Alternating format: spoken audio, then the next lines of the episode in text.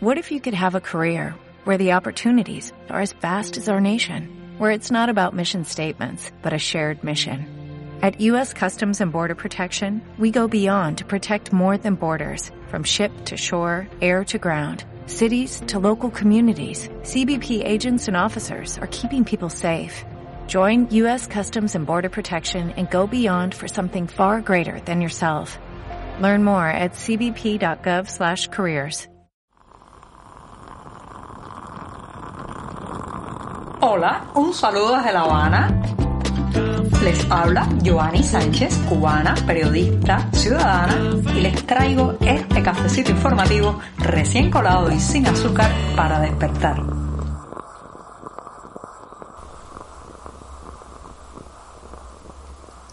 Se nos termina hoy la semana informativa. Sí, estamos viviendo el viernes de unos días, señoras y señores, muy tensos informativamente, con pocas horas de sueño y mucho que enterarse, mucho que saber, mucho que conocer, especialmente de lo que está pasando en el conflicto entre Rusia y Ucrania. Pero antes de decirles los titulares de este 25 de febrero de 2022, voy a servirme ese cafecito tradicional que comparto junto a ustedes desde hace más de tres años. Así que lo voy a poner en la taza, está recién colado. Ya escucharon la cafetera al inicio. Y una vez aquí les comento que en un primer momento voy a hablar de la sociedad civil cubana que rechaza la invasión a Ucrania mientras, mientras el régimen apoya a Rusia. Por otro lado, la televisión italiana ha negado cualquier vínculo con el Festival San Remo, el concurso que se hará en Cuba bajo ese nombre el próximo mes de abril. También le daré los detalles porque este es un evento muy polémico del que se han salido varias figuras culturales y artísticas porque no quieren lavarle el rostro a la dictadura con este festival musical. Mientras tanto, Nauta Hogar, el servicio de conexión a internet de las casas por cable, ha sido un fracaso seis años después de inaugurado. Y por último, recomendarles una exposición para el próximo mes de marzo bajo el título Umbral, una muestra de arte cubano. Dicho esto, presentados los titulares, servido el café el viernes, una semana muy intensa, reitero, ya puede comenzar.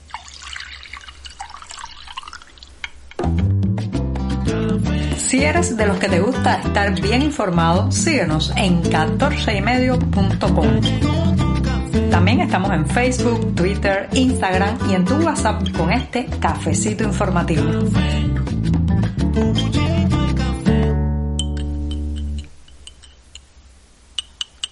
El café de viernes es muy necesario, no solamente para comenzar la jornada, sino también un poco para aliviar el estrés de los días pasados informativamente. Así que me voy a dar este buchito el primero del día, eso sí, no tiene ni una gota de azúcar amargo como me gusta a mí.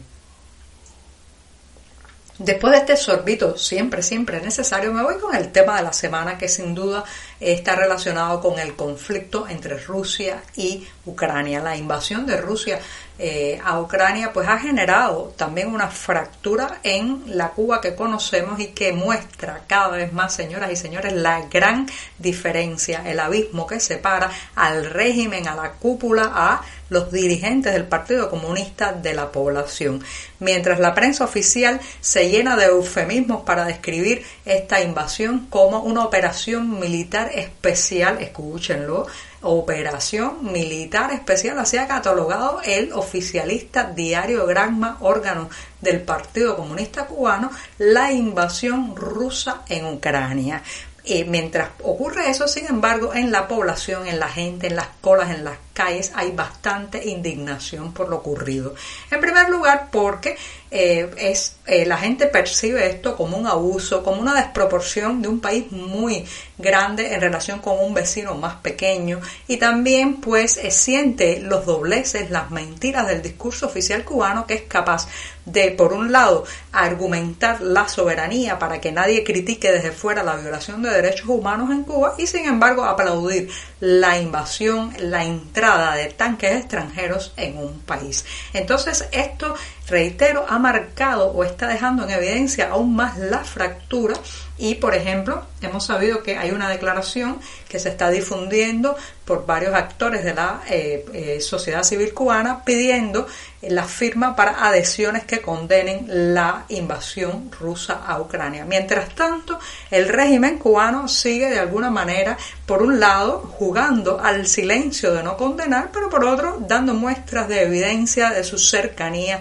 al Kremlin y de su simpatía con las decisiones de Vladimir Putin. Esta no será, señoras y señores, ni la primera ni la última vez que este tipo de fractura entre la cúpula gobernante, el régimen allá arriba y la gente se nota y se evidencia más fuertemente. Para nada, ha habido muchos momentos en la historia cubana reciente que han dejado en evidencia ese distanciamiento, esos kilómetros que nos separan a unos de otros. Pero lo cierto es que esto va a tener un costo político también dentro de las fronteras nacionales. Sí, sí, recuerdo que ha habido a lo largo de estas décadas muchos momentos en que eh, han servido para decepcionar y para que la gente entierre sus ideales supuestamente revolucionarios o de simpatía con el régimen cubano. En 1968, cuando la invasión eh, soviética Praga que comentábamos ayer en este programa fue uno de esos parteaguas donde muchos militantes y gente que había creído hasta ese momento dijo hasta aquí. Así hemos visto varios momentos de ruptura, desencanto y pérdida de adhesiones y de, digamos, apoyos dentro de la propia población cubana al régimen. Este será uno de esos, sí, porque es muy difícil conciliar ya con el discurso oficial de soberanía, de independencia del pequeño David frente al Goliat, con esta evidencia clara de que están apoyando a un, un país imperialista que está entrando por la fuerza en un territorio ajeno. Así que si usted está por estos días recorriendo alguna calle o pueblo cubano, levante la oreja y escuche, porque creo que lo que más va a oír, como lo he oído yo en las últimas horas, son críticas reclamos y posturas muy contrarias a lo que está haciendo Vladimir Putin en Ucrania. Estamos contigo de lunes a viernes a media mañana cuando el café se disfruta mejor. Comparte conmigo, con tus amigos e infórmate con este cafecito informativo. Recuerdan que hace unas semanas hablé en este programa sobre la polémica y el posicionamiento también de varios artistas en relación con un festival que se realizará el próximo mes de abril en Cuba que utiliza además el nombre, la franquicia, digámosle así, de San Remo. Este eh, festival oficial que incluso en la organización y en la producción original estaba vinculada Liz Cuesta, la esposa de Miguel Díaz Canel, pues ha generado mucho rechazo por parte de artistas extranjeros y nacionales que se han desmarcado del evento, alegando, claro está, que no son momentos para fiestas musicales, que en Cuba hay decenas y decenas de personas eh, prisioneras porque protestaron en las calles el pasado 11 de julio y que esto era un intento de lavado de cara del régimen eh, para bueno simular cierta normalidad que no es para nada así en estos momentos en la isla. Bueno, pues a eso hay que agregarle, señoras y señores, que la radio y televisión estatal italiana, conocida por sus siglas RAI, acaba de confirmar que este festival de la canción no tiene absolutamente nada que ver con la marca Sanremo que gestiona esta entidad. Así lo ha hecho, eh, lo ha difundido la televisión, reitero, estatal italiana en una carta en respuesta a la Asociación Cubana por la Democracia que eh, pues había remitido una misiva exigiendo explicaciones de por qué se involucraba la marca Sanremo eh, o Festival San Remo en este evento cubano. Pues ahora resulta que no tiene nada que ver, ya esto lo habían anunciado en su momento varias voces, pero tenemos, eso sí, en este momento la confirmación de la televisión estatal italiana la RAI, que el evento en Cuba utiliza eh, un nombre similar o parecido, será un concurso de cantantes según se sabe hasta ahora, y por el momento pues se siguen bajando de ese carro cada vez más nombres que no quieren prestarse para la mascarada, el, el maquillaje de una dictadura. Recientemente, en uno de esos intentos de mostrar públicamente que la informatización de la sociedad cubana avanza, las autoridades pues han emitido o han anunciado algunas cifras sobre conectividad, número de líneas telefónicas móviles, cantidad de personas que se conectan a la web desde esa telefonía eh, celular, Y también, pues como un dato no muy anunciado, pero que también salió a la luz pública, está el de Nauta Hogar. Si Nauta Hogar, señoras y señores, no es otra cosa que una conexión eh, doméstica hogareña de Internet a través de un cable de fibra óptica. Una opción que debería ser la principal en todas las casas cubanas, pero que según estos datos oficiales solo cubre a un poco más de 200.000 viviendas. O sea, hay un poco más de 200.000 eh, usuarios de Nauta Hogar en una isla de más de 11 millones de personas. Reitero, Nauta Hogar fue una iniciativa que comenzó en 2016, o sea, en seis años, este proyecto oficial de llevar la Internet hasta las casas a través de cables de fibra óptica solo ha podido cubrir un poco más de 200.000 viviendas. Mientras tanto, estamos obligados, el resto de los usuarios, a seguir conectándonos a la web a través de la telefonía móvil, que es muy cara, inestable la conectividad y ya sabemos que también está marcada por la censura. Así que Nauta Hogar ha sido uno de los grandes fracasos informáticos de los últimos años en Cuba.